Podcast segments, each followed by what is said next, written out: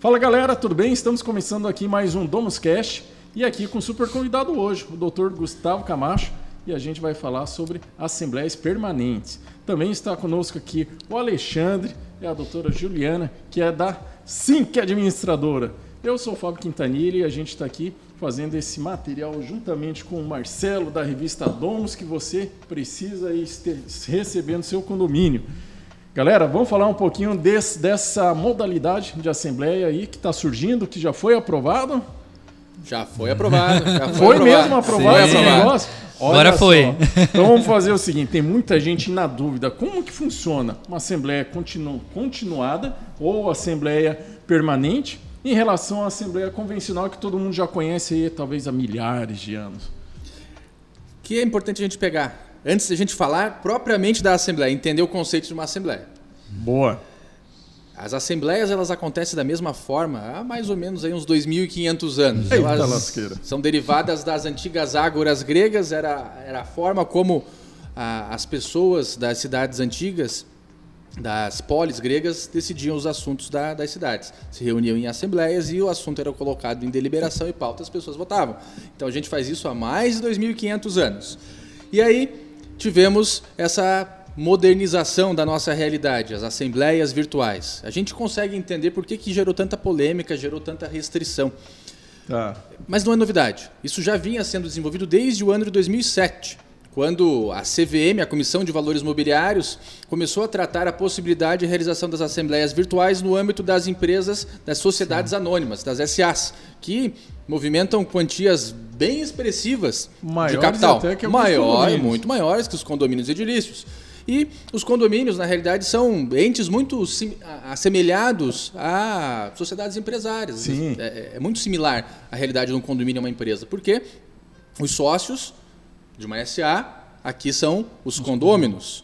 A diferença entre os dois institutos é que o condomínio não tem a parte boa. Ele não, não distribui Não tem lucro. lucro. Ele só distribui despesa. E a, a despesa é rateada entre as frações ideais ou entre as unidades autônomas, de Sim. acordo com a convenção. Mas são entes muito similares, muito parecidos. E imaginemos lá numa sociedade anônima, se poderia fazer as assembleias virtuais autorizados já pela CVM e aí os condomínios não poderiam sendo institutos muito similares. A gente começou a ter esse esse mote crescendo já dentro do mercado condominial, mas isso acabou não prosperando.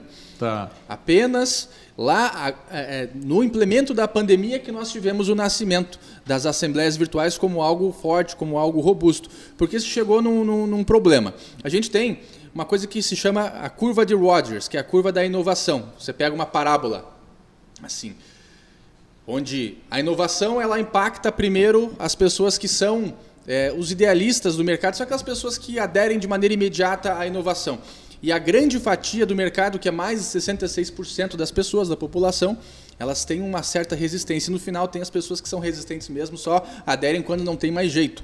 Mas para que aconteça essa para que, pra- que a inovação atinja o grande mercado, tem o hiato. E o hiato aconteceu justamente ali, na pandemia. Por a da pandemia. foi um catalisador. Ela catalisou, ela, ela acelerou o procedimento de que as pessoas entendessem a necessidade de realização de assembleias virtuais. Até porque nós tivemos um grande problema no início da pandemia. Lá em 2020, a pandemia foi inaugurada, digamos assim, no dia 17 de março de 2020. E vigia a sistemática do artigo 1350 do Código Civil nessa oportunidade. A convenção dizia: a assembleia vai acontecer no salão de festas do condomínio. Mas como no meio da pandemia? Mas como no meio da pandemia. E aí a gente começou a ter aquele, aquele problema. Mandatos vencendo. Você não podia fazer assembleias presenciais porque nós tínhamos uma pandemia que impossibilitava os atos presenciais. Virtual, o cartório não aceitava o registro. O que se fazia?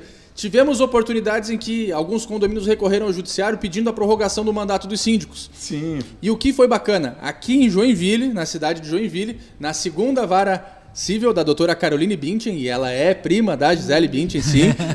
ela é prima da Gisele Bintin. É, teve a primeira decisão que percorreu o Brasil inteiro a respeito das assembleias virtuais. É verdade, foi, foi Sim. mesmo. Então, o que aconteceu? O condomínio procurou o judiciário pedindo a prorrogação do mandato do, da, da síndica na oportunidade e a juíza disse negativo. Nós não vamos, nós não temos a necessidade de buscar o judiciário em função disso, porque nós temos à disposição dois artigos. O artigo 121 da Lei das SAs, que foi derivado dessa portaria da CVM lá de 2007, e o artigo 1080A, que tinha acabado de ser aprovado no meio da pandemia. E de maneira analógica, autorizava a realização de assembleias em ambiente virtual. E logo depois, na sequência, nós tivemos a Lei 14010. Uhum. Vocês devem se recordar. Junho. Os artigos 11 e 12 tratavam a respeito de condomínios edilícios, da prorrogação do mandato do síndico e também da realização de assembleias em ambiente virtual. Sim. O que nos deu uma grande janela de oportunidade, porque até o dia 30 de outubro Poderíamos Poderia fazer, fazer, as assembleias em ambiente virtual regulamentadas pela Lei 14010. Qual foi o problema? O legislador pensou: ah, a pandemia até o dia 30 de, de outubro está tá resolvida, está 100%, a gente já vai voltar à nossa normalidade. Qual foi o problema? Isso não aconteceu. Até pouco tempo atrás, até mês passado, a gente falava ainda de pandemia, de estado de emergência. E aí é. a gente entrou num limbo, porque nós não tínhamos legislação específica a esse respeito, e ao mesmo tempo nós tínhamos é, a Lei 14010, que teve o seu racional de criação fundamentado no estado de emergência, que nós estávamos vi vivenciando até então. E aí alguns cartórios começaram a aceitar, mesmo que a, a lei tivesse perdido a sua vigência no dia 31 de outubro de 2020, pensando no seguinte: os motivos de criação dessa legislação estão ainda vigentes. Mas e alguns todo sentido, todo né? sentido, Sim. claro. Mas isso fica na livre disponibilidade, interpretação, na interpretação do registrador. Vários não pensaram dessa forma. Aqui em Santa Catarina tivemos problemas seríssimos com alguns registradores, a ponto de que tivemos, através das entidades de classe, oficiar a Corregedoria Geral de Justiça para que viesse uma regulamentação de cima para baixo. Claro. Vocês vão registrar sim. Caso contrário, vão sofrer as sanções administrativo-disciplinares é, provenientes da corregedoria. Então, começou todo o problema ali. Caramba, mas olha só como que as coisas evoluíram, né, por conta da, dessa pandemia que aconteceu. Aí a gente começou a entender então que alguns assuntos também eram até mais alguns assuntos bem importantes que exigem a, a, a aprovação de 100% da, do, do quórum ali precisaria acontecer numa mesma assembleia. Uhum. Mas isso é praticamente impossível, né? Sim. Vocês são de administradores aí. Como que vai se aprovar, por exemplo, uma alteração de uma fachada com Sim. 100% dos moradores? É, isso antes da lei agora que a gente vai comentar, isso era basicamente impossível, porque como é que você vai colocar lá 100 proprietários dentro de uma assembleia? Às vezes nem espaço o condomínio tem para isso, né?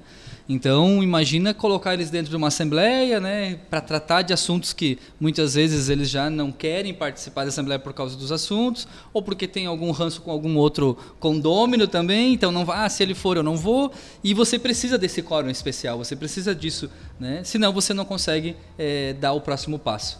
Né? Então, acredito que é justamente neste ponto que a gente foi beneficiado com essa nova lei que está chegando. Né? E o que é que diz essa lei, então, doutor?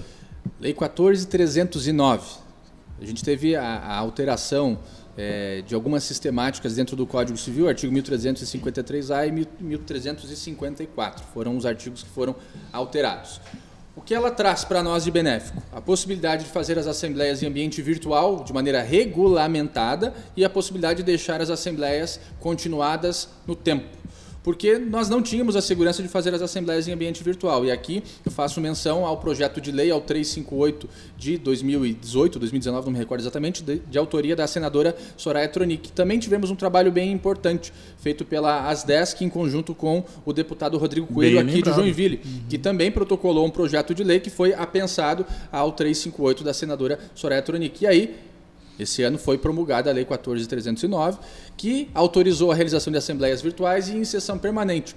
Tratou dois problemas. Porque as assembleias virtuais, a gente se acostumou. Eu era um grande crítico, pensei, ah, isso não vai dar certo. Assembleia virtual, não, não vai funcionar. Mas funcionou. Funcionou e agora a gente já aprendeu e já gosta de fazer dessa forma. Porque, imaginemos, o quórum de participação das assembleias em ambiente virtual, a gente teve aí. Eh, Aumentou bastante. De um né? quórum de 10 a 20% numa assembleia muito populosa e fomos para quóruns aí de 70%, 80%, 90% Perfeito. de participação Nossa. nas assembleias. Imagina, quarta-feira o indivíduo lá vendo o jogo de futebol, comendo, comendo uma pipoquinha, tomando uma cerveja, em vez de comer pipoca, tomar cerveja, ele vai para a assembleia. Uhum. Agora é não, ele pode ficar com fone de ouvido aqui, ouvindo lá a assembleia, vendo o jogo, opa, assunto que me interessa, peço a palavra e falo. Uhum. Acho o da televisão. É o que acontece na prática. Legal. Eu já tive a oportunidade de presidir as assembleias é, do carro, parado aqui em Itajaí, tentando chegar em Joinville. Se isso fosse uma assembleia presencial, certamente eu teria perdido, perdido a assembleia. Então a gente consegue entender a funcionalidade fora a organização da Assembleia. Sim. Aquelas pessoas raivosas, aqueles Sim. haters da Assembleia, eles vão ter o momento certo para falar. Agora, numa Assembleia presencial, atravessam. Você não tem essa oportunidade de fazer a administração de uma assembleia de maneira adequada. Não tem nem como cortar o áudio, né? Não nem tem, como não. mutar. Não tem como mutar. Não tem como mutar. No ambiente virtual você consegue fazer de maneira organizada. Isso. Grava a assembleia. Sim. A vergonha fica exposta lá para todo mundo ver depois. É Olha aí quem gosta de provocar em assembleia virtual fica gravado. Sim. É o que acaba acontecendo. Então essa foi a primeira dor que tratou, a quantidade de pessoas participando das assembleias. E o segundo problema são as assembleias continuadas expedientes utilizados para a composição de quórums especiais. Excelente. Não havia regulamentação a esse respeito anteriormente. Uhum. O que simplesmente fazia era: ah, vocês acham que a gente deve deixar a Assembleia em sessão permanente? E a, o plenário autorizava, e o que acontecia? O síndico passava de porta em porta coletando as assinaturas. era o que acabava acontecendo. E na maioria dos condomínios, porque o legislador, quando criou a, a Lei 4591, o professor é, Caio Mário da Silva, que depois a obra foi atualizada pelo professor professor Silvio Capanema, é, as cidades eram diferentes. Os empreendimentos eles eram menores, menos populosos, Sim. só que se construía num volume maior. Agora não, a gente constrói num volume menor, em número de avariados de construção e os empreendimentos cada vez maiores. maiores. Aqui em Santa Catarina nós temos empreendimentos de 1.200 unidades. É como, é como humanamente vamos conseguir um quórum especial, Imagina. por exemplo, de alteração de convenção de um empreendimento de 1.200 unidades? Mais. É absolutamente inviável que isso aconteça. Mas com as assembleias virtuais e em sessão permanente, isso é possível que se faça, mas aí tem algumas regrinhas.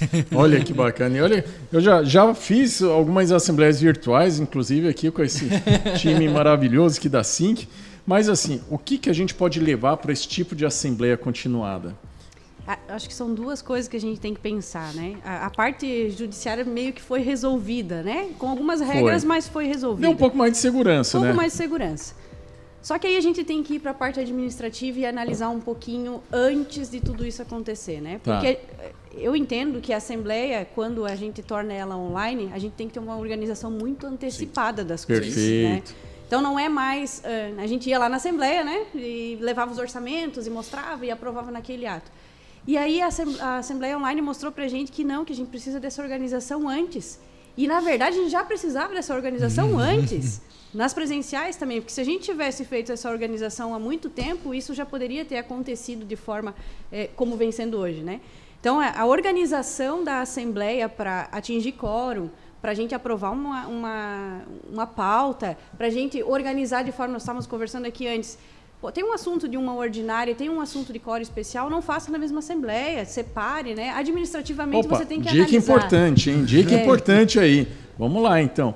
A galera está acostumada ao seguinte: vai fazer assembleia com cinco assuntos. 15 serem pautas. 15 pautas. 15 pautas. Assembleia vamos, vamos falar real, então. Beleza. Pra, só para ler as é. pautas. Mas então, aí a gente está falando que uma assembleia como essa, que vai ser deliberado assunto importante, é importante também, ao mesmo tempo, você tratar aquele assunto com exclusividade. Claro.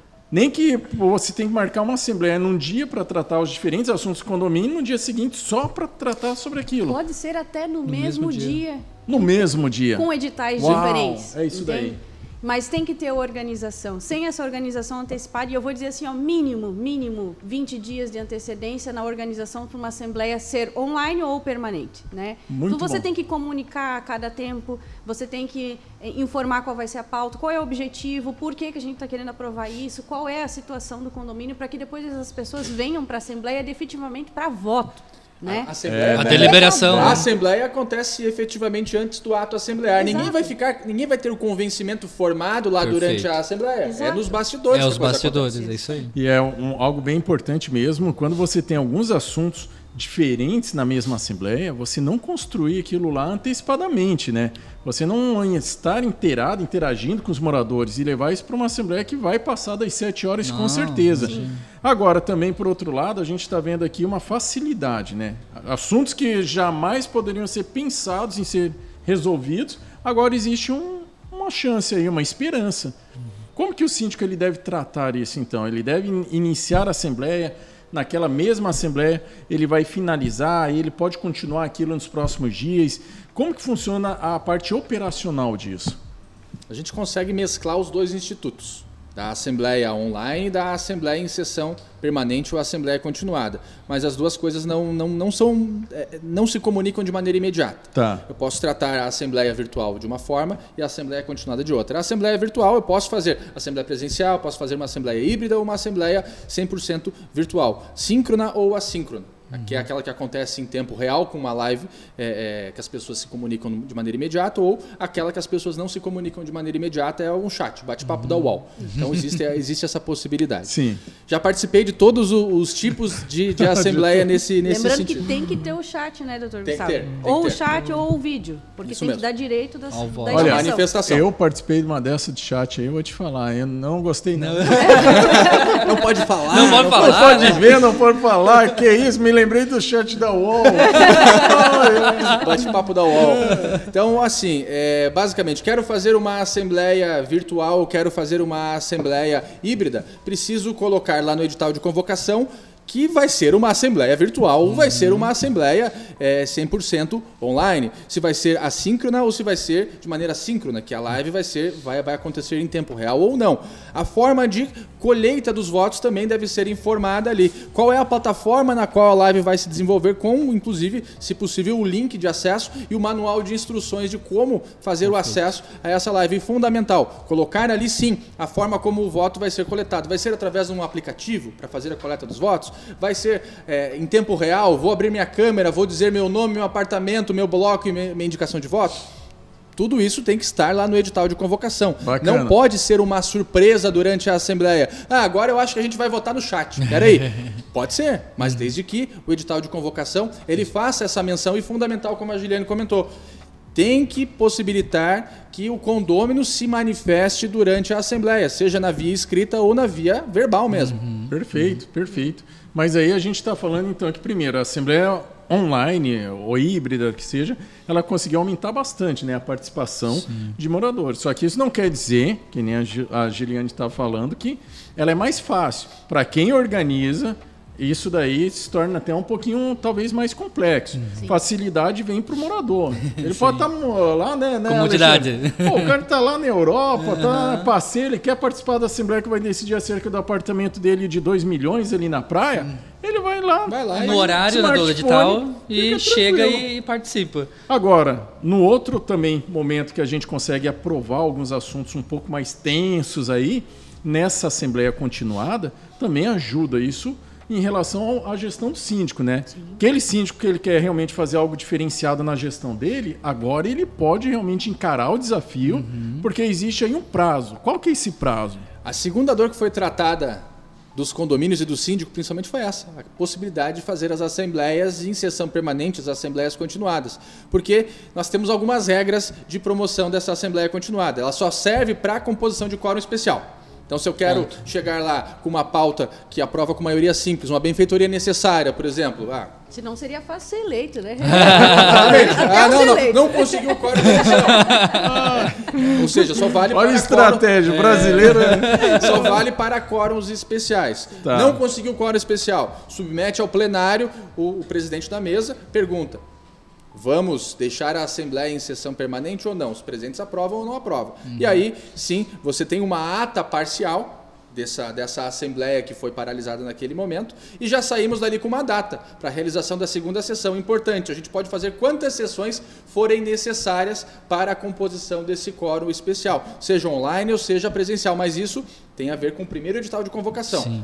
Se a segunda sessão vai ser online, a primeira tem que ter tido essa- esse suporte online também. Eu não posso simplesmente fiz uma assembleia presencial, daqui a pouco eu faço uma assembleia online ou híbrida. Eu não posso fazer isso. Porque o edital está sendo vinculado, Exatamente. né? A É o único edital. É o Isso. único ato assemblear, o que diferencia que eu posso ter várias sessões. A segunda sessão tem que acontecer no prazo máximo de até 60 dias da primeira sessão. E a última sessão do ato tem que acontecer no prazo de até 90, dias. Todas elas eu tenho que lançar o edital dentro do prazo da convenção e na forma estabelecida pela convenção, aparelhado com a ata parcial da última sessão, da- das últimas sessões da Assembleia. É isso que tem que acontecer. Ou seja, pegou, tem que seguir o rito. Sim. É importante. Agora, lógico que aí a- o condomínio, o, o síndico, ele precisa ter uma boa assessoria, né? De uma boa administradora, de uma assessoria jurídica, para que ele possa fazer o trâmite sem correr risco de ter isso anulado. Cada, cada vez mais a gente entende que é, o planejamento é a alma do negócio da Assembleia. Porque antes com as virtuais a gente já tinha essa, esses procedimentos. Agora com as permanentes, ainda mais. A gente tem toda uma preparação né, de todo o material que vai ser disponibilizado aos moradores para o entendimento deles, porque é algo novo, então é algo que está chegando, é algo que está ainda, a gente ainda está adequando, né? E quando chega para no dia da assembleia mesmo, tem que estar tudo preparado. Como tu comentou, para o morador, ele vai chegar ali no Excelente. horário, às 19, 19 h 30 e vai ficar só ouvindo o que o pessoal tem para falar. Que antes era no facão a Assembleia. Simplesmente você lançava o edital, ah, esse aqui é o edital de convocação, a Isso. Assembleia vai acontecer tal horário no dia- salão de festas, todo mundo pega a cadeira que não, não Quem tem chegou, disposição chegou, nenhuma, quem não chegou. Não tem formação de mesa, é, daqui a pouco alguém falando, já fiz Assembleia, por exemplo, no estacionamento, todo mundo em pé, e aí é, tinha aqueles sensores de, De iluminação. movimento, se todo mundo ficava parado, apagava, Apagava a a luz, luz. aí alguém tinha que mexer o pé para poder acender a luz, e a Assembleia acontecia. Ah, boa. era assim que acontecia, sem preparação nenhuma, só que isso sempre deu errado. Agora vai dar mais errado ainda, porque a gente tem que preparar uma assembleia para que ela funcione, especialmente se a gente quer que ela seja continuada. Isso. Ó, mas é, é melhor assim do que em estacionamento. Tá no teu apartamento, tomando um vinhozinho, vendo a Assembleia acontecer.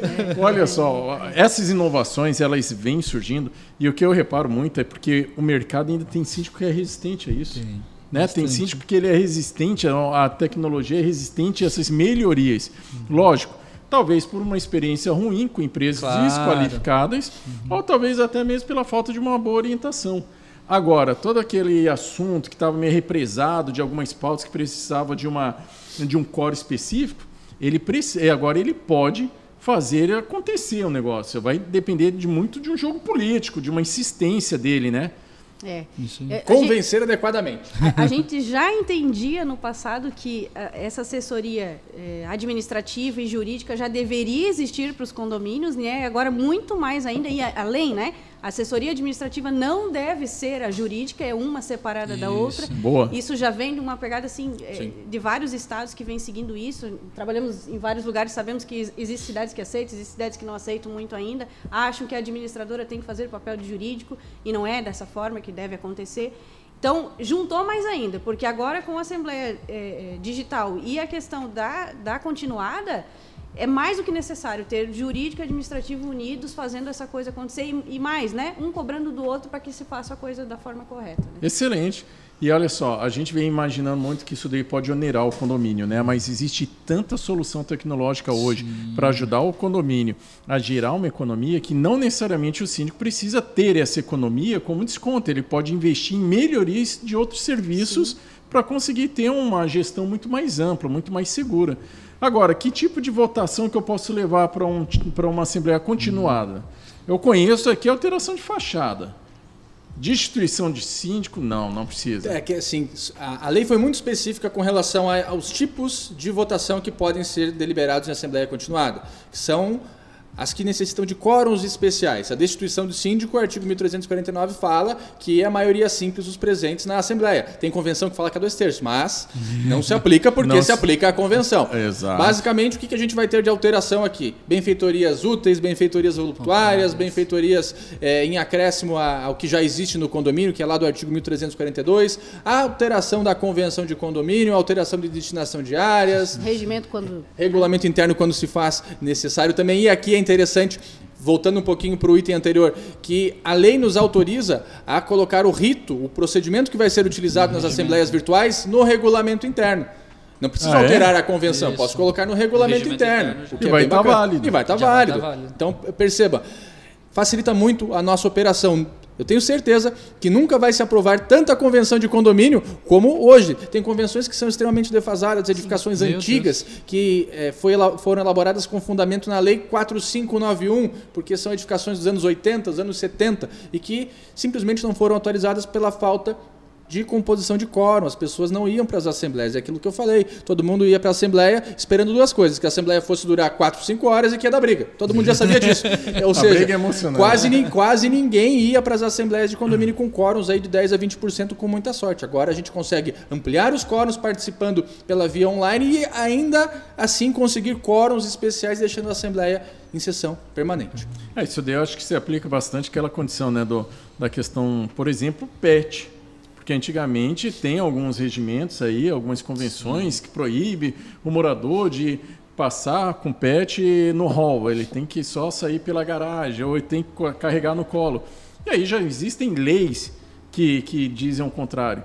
E aí o síndico ele às vezes fica amarrado para poder atualizar um regimento desse por conta de, de toda essa dificuldade. Agora ele já consegue fazer uma atualização de itens como esse daí. Exatamente.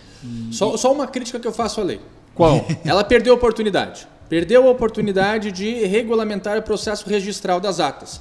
Nós não sabemos exatamente como isso vai se dar no âmbito dos registros. Quais são as exigências que cada registrador vai fazer para que as atas de assembleia, em sessão permanente, ou as- as atas de assembleia virtual, sejam registradas. Vamos ficar eh, submetidos às exigências individuais de cada um dos registradores, o que é muito ruim. Já Claro. poderíamos, através dessa própria legislação, ter definido qual é o rito de registro de cada um desses institutos, até alterando eh, eh, a lei de registros públicos. Sim.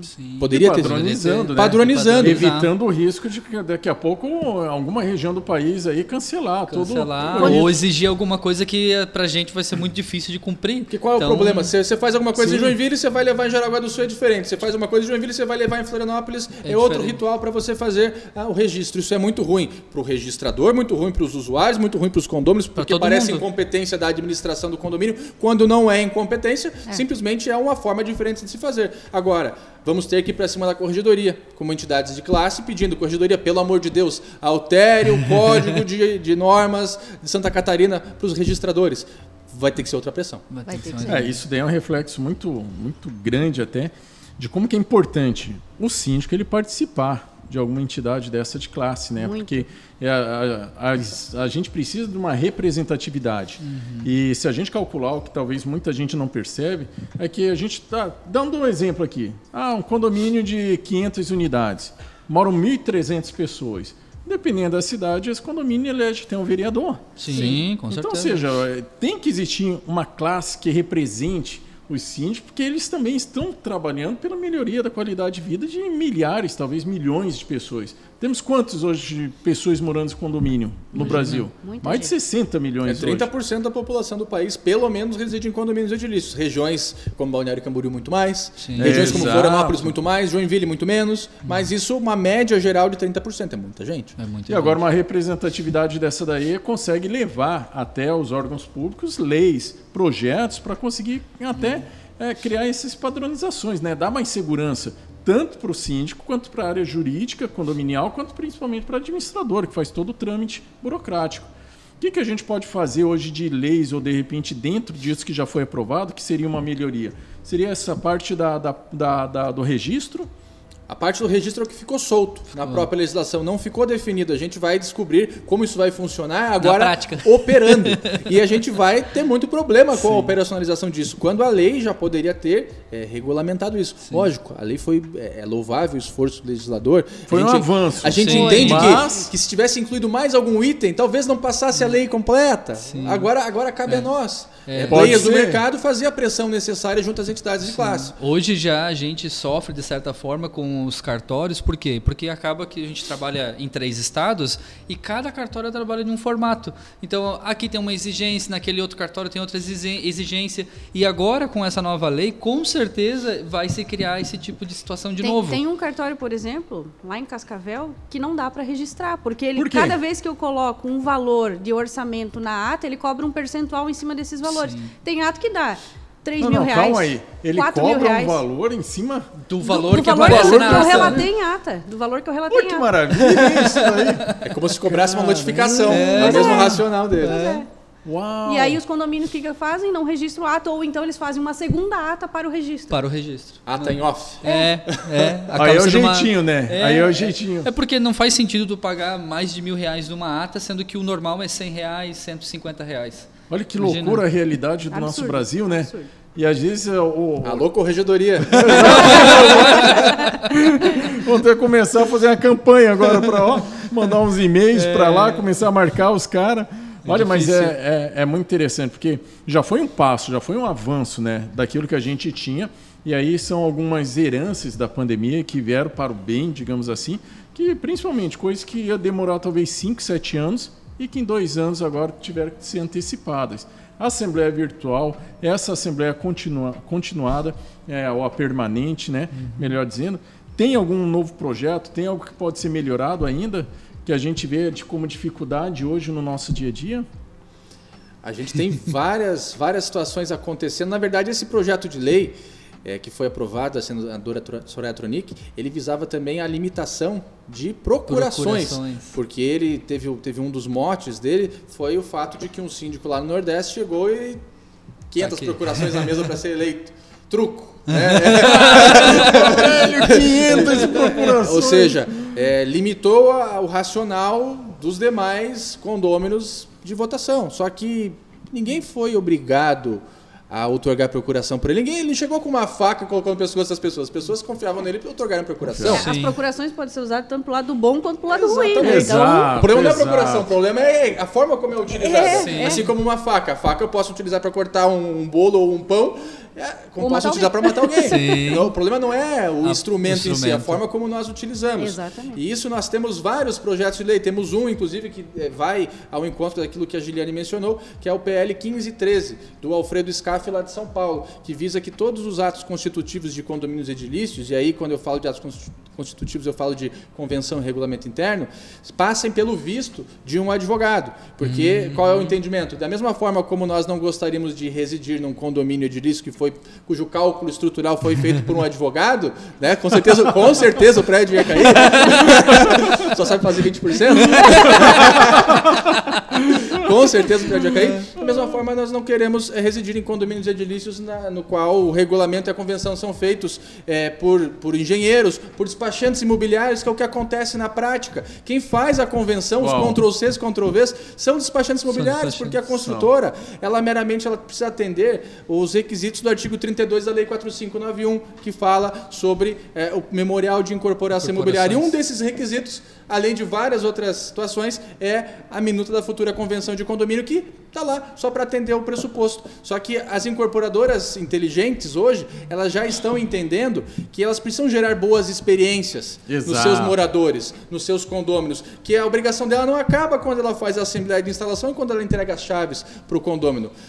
Aquela pessoa que adquiriu o apartamento aqui, ela pode ter filhos, ela pode indicar a, a construtora para outras pessoas. Eu conheço, tem um amigo meu, incorporador em Curitiba, que ele fala o seguinte: olha, eu construo há 40 anos e eu me preocupo muito mais, não só com o processo de construção, mas com as experiências que nós vamos gerar naquelas pessoas que estão comprando meus imóveis. Hoje, eu vendo imóveis para os netos dos meus Olha primeiros só. adquirentes. Uau! Isso sim. Porque ele se preocupa com a convenção, se preocupa com o regulamento interno, se preocupa em dar um atendimento pós-venda para os seus, os, seus, os seus adquirentes. Por isso que gera essa, essa vinculação. O incorporador precisa entender que ele vive de fidúcia, vive de confiança. As pessoas que estão comprando o empreendimento na planta, compram o empre- empreendimento na planta porque eles confiam. Eles se tornam sócios do empreendimento, participam do risco do empreendimento não sair. Por que, que ele vai comprar um empreendimento Exato. na planta ao invés de comprar um empreendimento pronto?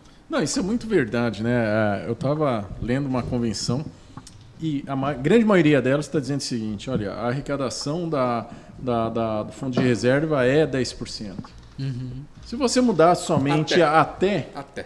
já resolveria um problema futuro gigantesco. Sim. E realmente a gente vê isso com as incorporadoras, as construtoras aí, realmente se preocupando com cada detalhe minucioso de uma obra tão grande, tão complexa que é o condomínio, e a hora que chega na hora de constituir o condomínio, Dá. peca. E o né? legislador, Fábio, ele pensou nisso. Ele, o professor Caio Mário da Silva pensou nisso. Por isso que nós temos só na Lei 4591 27 artigos que tratam sobre condomínios edilícios. Aí falam, nossa, mas a legislação é muito ruim, só tem 27 artigos. Não, não é muito ruim. Nós é que operamos mal. Os 27 artigos é para aquilo que é o básico para o condomínio. É o mínimo que o condomínio tem que ter para poder existir. Agora, o legislador entendeu que cada condomínio edilício é, é composto por Com pessoas. Certeza. E a convenção e o regulamento interno é o que vai regular a vida entre aquelas pessoas, porque são contratos multilaterais celebrados entre os condôminos, tem força normativa, ainda quem não tenha participado da Assembleia de Constituição vai sim se submeter àquelas regras. O problema é que a gente não utiliza bem, sim. é tudo Ctrl-C, Ctrl-V, ninguém muda. O poder está na convenção e as construtoras ainda não enxergaram não isso. Enxergaram. Aí depois o que vai acontecer? A gente vai ter que ter uma lei agora de uma Assembleia permanente para conseguir alterar, aquilo alterar, que poderia ter papo sido de doido, feito. papo de doido.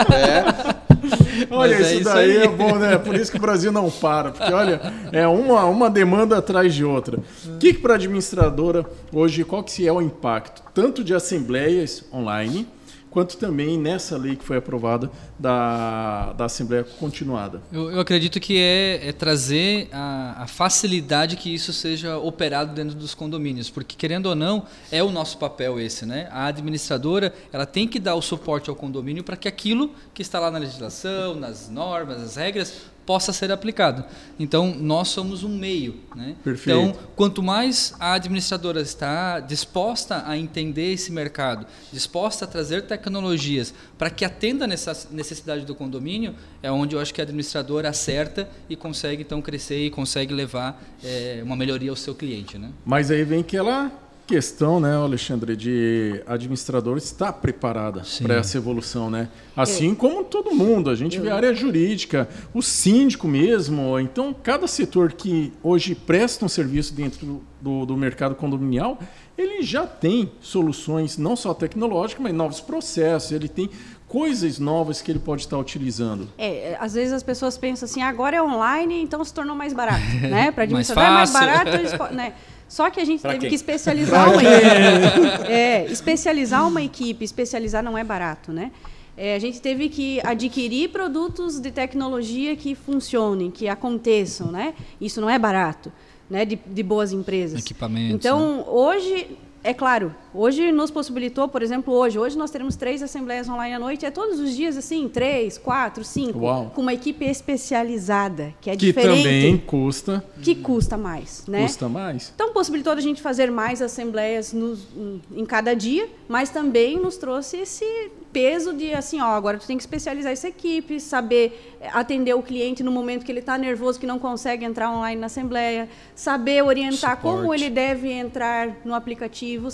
Então tem que ter todo o cuidado nesse momento, porque na presencial chegava lá, quem estava lá na frente se vira e votou, votou, não votou, vai embora, né? Agora não. Eu tenho que dar esse suporte, eu tenho que demonstrar que aquele suporte foi feito. Se ele não conseguiu acessar, mas todo o trâmite foi feito. Existe né? a matriz do aprendizado, né? Isso, exatamente, então, essa transição, o, né? O, a incompetência inconsciente. É.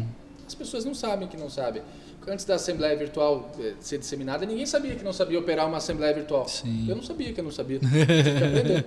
Exatamente. É, depois a gente tomou consciência, opa, a incompetência consciente, descobrir que eu não sei, preciso estudar, preciso me atualizar, preciso aprender. Aí a gente vem para cá para a competência consciente, que a gente está naquele aquela primeira assembleia que a gente está fazendo online, como é que tem como é que tem que operar o sistema, como eu faço. É igual quando a gente está na autoescola aprendendo a dirigir, fazer o exame lá de pegar a carteira. Você está pensando que você está pisando com o pé esquerdo na embreagem, está atento a todos os detalhes. Aí depois aquilo entra na, na tua rotina, que é a competência inconsciente. Você não precisa mais estar consciente a todo momento quanto você faz as operações. Aquilo hábito. Você está dirigindo, está falando no celular, mas isso também é perigoso, uhum, porque sim. a gente acaba criando uma, uma rotina, a gente acaba é, descuidando de, dos cuidados que a gente tinha na primeira assembleia que a gente uhum. fez. É isso verdade. tem que ser diário. É verdade. Uhum. Assim, de qualquer forma, a gente vê que essa transformação nesse momento realmente ela exige que a gente saia de uma zona de confortável que a gente estava, de que tudo funcionava bem, né? Bem, mais mal, Sim. porque cinco pessoas, condomínio com 60 unidades, pareciam cinco, sete pessoas ali para poder participar da assembleia. Ah, que legal. Juntas cadeiras é. ali, cadeiras, vou, vou presidir a assembleia, tá tudo tá certo. Tá tudo certo. e depois que aprova os assuntos polêmicos, aí dá de Aí... pau em cima do síndico lá, porque deixou aprovar tal coisa. Mas estou vendo que assim essas melhorias vieram e vieram realmente assim para ajudar a evoluir ainda mais o mercado uhum. condominial, né? A gente está chegando ao final de mais um podcast aqui do Domus Cast uhum. e aí eu peço para que vocês realmente deixem suas considerações finais e o que, que vocês veem daqui para o futuro dentro desse mercado. Por favor, primeiras damas. Não, eu, eu, entendo que a gente deve usar isso então ao nosso favor e o síndico compreender, né, colocar na cabeça que esse suporte jurídico, administrativo, de todas essas questões devem ser adquiridas no condomínio, sim, mesmo que o condomínio seja pequenininho, mesmo que a gente tenha poucas pessoas, né? Então a gente pega N fatos acontecidos aí no mercado que as pessoas fizeram totalmente de forma errada e aí a gente tem que fazer um consertar e esse consertar custa muito mais caro. Então, desde o princípio, se as construtoras, se o primeiro síndico, se eles já virem com essa ideia de que o condomínio sim precisa de um jurídico qualificado, o condomínio sim precisa de uma administradora qualificada, pode ter certeza que 50% dos problemas para frente desse condomínio não vão existir. Então, Excelente. Essa... Bem lembrado, bem lembrado mesmo. Até porque assim é, é difícil, que nem a gente falou agora, esse processo de mudança até gerar o hábito que o Dr. Gustavo estava comentando mas é necessário. Quem chegar primeiro, com certeza, consegue aproveitar melhor essa onda. Com certeza. Doutor Gustavo. O mercado era muito amador, até ainda é muito amador. Ele ainda é muito amador.